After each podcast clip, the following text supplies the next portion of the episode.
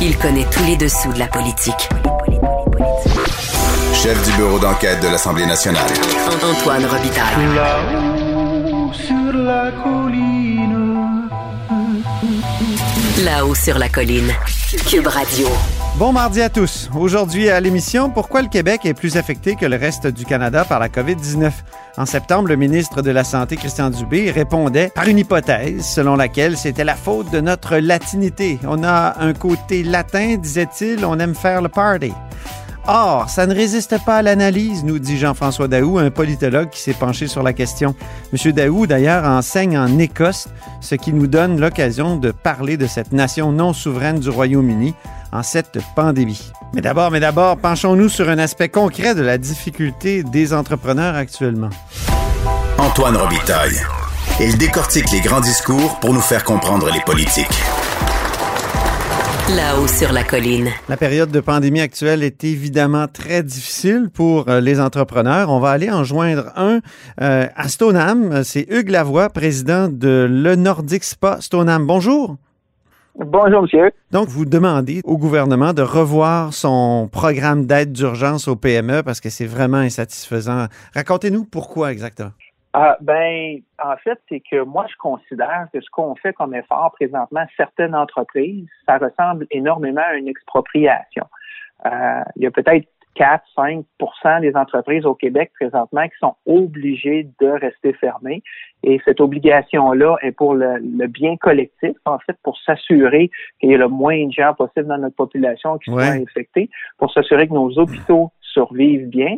Donc, on demande à certaines personnes de faire un, un effort. Ça, vous n'êtes pas contre ça, là. Vous n'êtes pas contre ça parce que des fois, on entend, euh, par exemple, Entrepreneurs en Action. C'est un groupe là, de, de 1000 entrepreneurs. Ils ont décidé, eux, d'aller devant les tribunaux pour contester les décrets.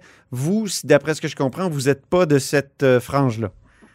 Non, non, non. En fait, euh, je suis pas dans les souliers du gouvernement, puis j'aimerais pas ça l'être. Puis c'est sûr que lui a des décisions difficiles à prendre, puis peu importe la décision que le gouvernement va prendre, il va y avoir des gens qui seront pas heureux. Mm-hmm. Moi, je suis d'avis que les spas, euh, c'est pas un endroit qui va aider à la prolifération de la maladie. Et je m'explique, les gens viennent énormément en couple, donc c'est déjà leur bulle familiale. Dans le sauna, dans les bains vapeurs, il fait tellement chaud que le coronavirus ne survit pas à ça. Mhm. Et ça a été démontré par plusieurs euh, études, euh, surtout en Finlande, que la pratique des bains nordiques, l'alternance du chaud et du froid, vient accroître le système immunitaire. Donc, euh, ce qu'on veut en temps de pandémie, c'est d'avoir un système immunitaire fort pour que si on attrape la maladie, les conséquences soient moins fortes. ça, c'est mon, opinion personnelle. Mais ceci étant dit, je respecte la décision du gouvernement d'avoir décidé que les spas devaient être fermés pour le bien de la communauté. Je le respecte encore. Mais en quelque part, si tu demandes à quelqu'un euh, de faire des efforts supplémentaires, ben, il faut que tu le dédommages adéquatement. Donc, mhm. présentement, le programme qui est en place, euh, il faut utiliser une expression, mais c'est quasiment du gros n'importe quoi. Et il y a deux raisons pour lesquelles ce programme-là ne répond pas aux besoins. Euh, la première raison, c'est que c'est pas 100% des dépenses fixes qui sont euh, qui sont dédommagées. C'est une liste de certaines dépenses, puis on pourrait avoir jusqu'à 80% de ces dépenses-là. Et il y en a énormément de dépenses qui sont fixes dans mon cas à moi, qui sont pas admissibles. Ah oui. Je vais vous donner un exemple, le déneigement. Donc, moi, il faut que je continue à déneiger mon stationnement, mon, mon allée pour, pour se rendre au spot. D'un coup, j'ai un, un incendie, il faut que les, les, les, les véhicules d'urgence puissent se rendre. Puis, je peux pas laisser de la neige s'accumuler comme ça puis ça gèle, puis ça dégèle, puis pas entretenir mes installations. Mais le déneigement, c'est pas applicable. Moi, j'ai un logiciel de gestion que je paye tant par mois. C'est un frais fixe, tant par mois pour mon logiciel de gestion pour euh, euh, vendre des chèques cadeaux ou pour euh, faire les, réservations en massothérapie. Ça, c'est pas applicable. J'ai un auto que je loue au nom de l'entreprise parce que faut, dernièrement, j'ai une pompe qui a brisé, il fallait que j'aille chercher une pompe. Donc, j'ai des frais comme ça automobiles. C'est pas applicable. tout ce qui est amortissement, immobilisation, entretien, c'est pas applicable. Donc, moi, j'ai plus d'employés. Euh, je, mets du chlore dans mes bassins, c'est pas applicable. Pourtant, je mets du chlore pour rien dans mes bassins. Euh, j'ai des pompes qui brisent, c'est pas applicable. Donc moi, quand on a fait la liste, j'ai fait la demande au programme, quand on a fait la liste, on s'est rendu compte qu'il y avait à peu près 40% de mes dépenses fixes qui étaient des dépenses qui étaient admissibles. Les autres ne l'étaient pas. Si je, si je louais un local, mes frais de location au local seraient admissibles. Mais si je suis propriétaire, et que j'ai une dépréciation de mes, de mes investissements, mettons de, de, de 10 000 par année, ben, cette dépréciation-là, elle n'est pas applicable. Mais si c'était une location, ça serait applicable. Est-ce qu'il y a une compensation par l'autre palier du gouvernement, le fédéral? euh, qui, qui peut Ah. vous aider à ce moment-là? Est-ce que c'est ce que le gouvernement du Québec se dit? Ben, euh, pour l'instant, au niveau fédéral, moi, euh, ce que j'ai eu dans la première vague, ça a été un, un prêt de 40 000 que si je le rembourse avant échéance, j'ai un 10 000 de pardon. Et là, ils ont extensionné ce programme-là pour un autre 20 000 de prêt avec un autre 10 000 de, de pardon de prêt. Fait que moi, au total, pour avoir été fermé six mois, plus que six mois pour l'instant, je vais avoir eu un dédommagement de 20 000 du fédéral, Hmm. puis je perds 25 000 par mois. Fait que si on fait le calcul, j'ai perdu 150 000, j'ai eu un dédommagement de 20 000. C'est épouvantable. C'est ce que j'ai perdu. Et, et la deuxième raison vous- pour laquelle je... Oui, oui. Est-ce que- est-ce qu'il y a une possibilité de faillite dans votre cas ou vous pensez vous en sortir? Non. Et c'est ça qui est dommage. Dans mon cas, il n'y a pas de possibilité de faillite parce que moi, j'ai été un bon gestionnaire. Moi, j'ai une maîtrise en administration. Je travaille pour des grandes firmes comptables et j'ai toujours fait très attention à, à mes liquidités. Donc, j'ai beaucoup de liquidités dans le compte de banque et, et la raison pour laquelle j'ai beaucoup de liquidités dans le compte de banque, c'est que ça fait cinq ans que je travaille sur un projet d'hébergement qui était supposé voir le jour l'été passé. Puis là, ça va peut-être être retardé d'un an. C'était quoi? Vous voulez, vous vouliez construire des, euh, des, des motels, des hôtels, euh, des, des chambres petits d'hôtel? chalets. En fait, Des petits chalets? Des petits chalets, c'est plus du glamping, des petits chalets pour deux personnes de 350-400 pieds carrés, euh, où est-ce que les gens vont en couple, parce que l'activité des spas, c'est vraiment en couple, donc pour deux personnes, et, et, et construire à même le terrain pour le spa. J'ai acheté un terrain à cet effet-là il y a une dizaine d'années, puis c'est un projet que je caresse depuis plusieurs années. Mhm. Donc, j'ai un, un- une mise de fonds parce que si je veux faire ce projet-là pour aller voir les banques pour emprunter de l'argent, les banques vont toujours me demander une mise de fonds Ben oui. personnelle de 25 à, à 40 Donc, il faut que j'aille cette mise de fonds-là. Donc, j'ai cette mise de fonds-là dans mon compte de banque. Et là, ça, c'est autre, une autre euh, absurdité du programme. Le gouvernement, il dit, un des critères pour que tu sois admissible au programme qui rembourse 80% de certains frais fixes, il faut que tu n'aies aucune liquidité dans ton compte de banque. Et il faut que tu sois pratiquement sur le bord de la faillite. Donc, si tu n'es pas sur le bord de la faillite, tu pas. Si je suis un, si je suis un bon gestionnaire. Donc, il récompense les mauvais gestionnaires. Exactement. Exactement. Donc, il faut, faut pas avoir été un bon gestionnaire. Mais, moi, si je fais le parallèle avec ça, avec quelqu'un qui perd son emploi euh, à cause de, présentement de, de- de la COVID, par exemple, puis qui fait l'application au chômage, le gouvernement va dire, ben là, hey, écoute, tu as un REER, tu as un CELI, ou tu as déjà une propriété, tu as une maison sur laquelle tu as une équité de 30 000 prends une deuxième hypothèque sur ta maison, fais d'autres choses, mais tu es capable de payer ton épicerie sans qu'on te donne de l'argent. Fait que tu pas admissible au chômage. Ah oui, ça, ça. ressemble un peu à ça présentement, ce que nous on vit. C'est, une obligation qu'on a eue du gouvernement. C'est pas un choix non, que je ferme mon entreprise. Ben je suis obligé par le gouvernement. Puis le gouvernement, il me dit, ben puise dans tes réserves que tu as mis de côté depuis 10 ans pour euh, continuer à payer les frais fixes parce que moi, je t'ai obligé de fermer. Puis, by the way, si je t'ai obligé de fermer, c'est pour le bien de la collectivité, mais la collectivité refuse de, de te remercier pour, euh, pour euh, l'effort que tu viens de faire. Vous dites que le programme est compliqué et comporte plusieurs clauses qui limitent son accessibilité dans votre texte de ce matin. Donnez-nous un autre exemple. Ben là, la première, c'est au niveau des liquidités. Oui. Ça, ça en est une première.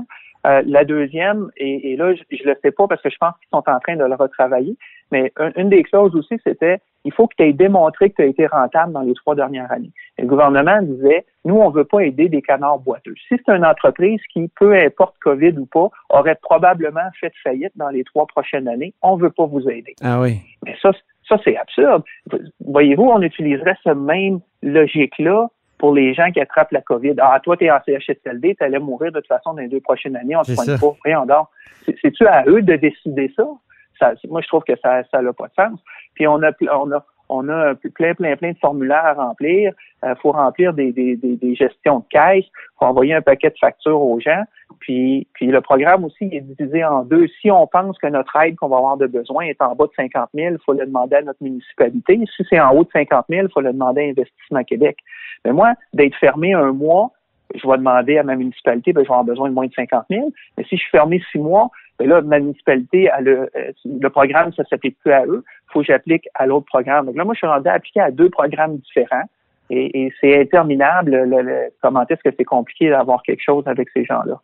Avez-vous fait des démarches autres que solliciter l'opinion publique? Avez-vous parlé Oui. à des élus ou tout ça? Puis Oui. quelle a été la réaction? Ben, le premier à qui j'ai parlé, puis honnêtement, je lui lève mon chapeau, c'est euh, mon député qui est Sylvain Lévesque. Oui. Euh, il a pris le temps de passer 45 minutes avec ensemble sur un Zoom. Euh, je lui ai expliqué ma situation, je lui ai écrit une lettre, j'ai expliqué ma situation et tout ça. Puis je vous dirais que le milieu politique a l'air un peu euh, déconnecté de ce qui se passe vraiment sur le terrain, parce que Sylvain Lévesque était convaincu que tous les critères que je lui avais dit, ça n'existait pas, que ça n'avait aucun sens. Et lui, il a fait des démarches auprès du ministère de, de M. Fitzgibbon pour, euh, pour, pour voir qu'est-ce qui allait se passer avec ça. Mais ça fait un mois, puis voyez-vous, j'ai pas eu de réponse officielle encore, fait que ça n'a pas été changé. Et moi, il faut que je réponde très rapidement. Si le gouvernement il me dit le jeudi à 8 heures le soir qu'il faut que je sois fermé le lendemain matin, moi, il faut que je me revire sur un il faut que je mhm. ferme, il faut, faut tout que, que j'arrange mes choses. Mais moi, si lui fait un programme qui n'a pas de sens, puis je l'informe, ben, ça lui prend trois mois à réagir. C'est ça. Fait qu'on n'a pas, on n'a pas les mêmes, euh, les, les, mêmes temps de réaction. Et j'ai aussi envoyé cette, cette lettre ouverte-là qui, qui a été publiée ce matin. Je l'ai envoyée au premier ministre avec euh, copie à, à M. Fitzgibbon, à ma ministre de, du Tourisme et au ministre de la Santé. Euh, j'ai eu des accusés de réception. J'ai eu aussi certaines discussions avec euh, euh, le chef de cabinet de M. Fitzgibbon, puis avec son conseiller politique. Puis honnêtement, ils sont très sympathiques, ces gens-là. Puis ils me disent, oui, Hugues, j'entends ce que tu me dis, je comprends, je trouve que ça fait pas de sens. Il va falloir que je vérifie avec les fonctionnaires comment ça que le, programme est comme ça. Et, et ces gens-là font des vérifications, j'imagine, mais c'est des vérifications qui prennent énormément de temps parce que euh, j'ai toujours pas de réponse par rapport à ça. Ça fait combien de temps que vous vous en plaignez? Ah, ben, ben, avant que j'écrive des lettres euh, officielles, euh, je m'en plaignais depuis, en fait, depuis la première vague. Je trouvais, tu sais, dans la première vague, les spas, nous, on a été fermés 16 semaines. Il y a plusieurs industries qui ont été fermées juste 5 semaines. La construction, juste 5 semaines. Les quincailleries, zéro. Les épiceries, zéro. Puis après ça, ça a rouvert graduellement. Puis nous, on a été probablement les derniers à ouvrir. Mais, oups, qu'on ferme 16 semaines ou 5 semaines, on n'a pas plus de compensation. Hein. C'est la même affaire. Puis là, à un moment donné, quand il y a eu la deuxième vague, là, moi, j'ai trouvé que ça en était trop. Mm-hmm. Je comprends, je comprends le gouvernement. Là, puis quand j'ai parlé au gouvernement, euh, à mes élus, puis aux représentants politiques, il y, a, deux messages qu'ils me donnent. Puis je les comprends, mais moi, je vais leur donner des réponses à ces deux messages-là. Le premier message, c'est Monsieur Lavoie, il euh, faut respecter la capacité de payer du contribuable. je le comprends, parce que je suis un contribuable moi aussi, puis payer plus d'impôts, c'est pas toujours intéressant.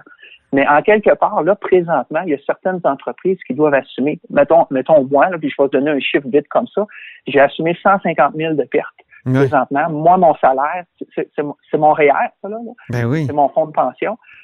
Mais, il, y a, il, y a, probablement 95% de la population ou 90% de la population qui n'a pas été affectée dans son fonds de pension puis qui n'a pas été affectée dans son salaire. Avec, eux, ils ont zéro, zéro effet, puis moi, j'ai 100% d'effet. On pourrait pas rebalancer ça un peu. On pourrait pas redire les, des entreprises qui ont peut-être fait plus d'argent cette année qu'ils en auraient fait en, période de pandémie, puis la population en général qui a fait un salaire à peu près équivalent cette année à ce qu'ils ont fait l'année passée. Pourquoi eux, ils mettraient pas un peu plus d'efforts, euh, puis l'épaule à la roue, puis une petite contribution, pas une grosse, mais un 5% un 4 euh, puis oui, au lieu d'avoir 100% de leur salaire cette année ou 100% de profit cette année, ils n'auraient juste 95. Mais moi, au lieu d'avoir zéro, j'en aurais peut-être 50. Tu fait que ça serait plus équitable dans notre société. Ben oui. Ça, c'est la, première affaire. La deuxième chose que je me fais dire beaucoup, c'est, M. Lavoie, euh, c'est le même partout à travers le monde. C'est le même partout à travers le monde euh, que c'est, c'est pas juste nous qui fermons les restaurants, c'est pas juste nous qui fermons les, les cinémas et tout. Mais au niveau des spas, je pense qu'il n'y a pas énormément de places à travers le monde qui ont fermé les spas. Ah non? Euh, puis, moi, je, me souviens d'une enquête du journal, là, qui, je pense qu'on avait un titre, genre un spa sur trois peut vous rendre malade. Est-ce que c'est. Est-ce que c'est. C'était un peu. Je me, je me, souviens, ça avait causé tout un, remous comme, euh, comme l'eau euh, des, des, bains à remous. Mais est-ce que. Est-ce que ça, ça, est-ce que ça peut pas nous faire penser que c'est effectivement un endroit où il y a plus de risques d'être, d'être contaminé? Ça, vous en avez parlé au début de la conversation, mais j'ai j'ai pas pensé. On va faire un aparté là-dedans. Il, faut, il faut aussi démystifier c'est quoi un spa, un bain tourbillon. En fait, moi, j'appelle ça un bain tourbillon. Tandis que ce que nous, on est, c'est un établissement spa, parce qu'on a les saunas, les bains vapeurs, les salles de repos. Les gens confondent les deux. Mhm. Exactement. Et, et c'est vrai que dans un bain tourbillon, la température, elle est très chaude et il peut y avoir certaines bactéries dans un bain tourbillon. C'est vrai. Euh, ceci étant dit, pour mettre les choses en perspective, nous, dans un spa comme le mien, moi, c'est des systèmes de chloraison en temps réel, automatique, et le chlore est ajusté à un certain taux qui est à deux parties par million en tout temps. Donc, le, risque ait des bactéries est énormément, faible. Et je vais mettre un, deuxième bémol à tout ça. Si je me baigne dans un cours d'eau naturel, dans la mer, par exemple, ou dans une rivière, ou dans un lac, le lac Beauport ou un autre lac de la région de Québec, euh, je vais normalement me baigner dans un dans un dans un, un cours d'eau qui va avoir des coliformes qui vont ressembler à 50 à 60 parties par million. Mhm. et, et, dans un bain tourbillon, là, si on se rend à 1, c'est la fin du monde. On se rend rarement à 1. Si on se rend à 2 ou à 3, c'est immense. Okay?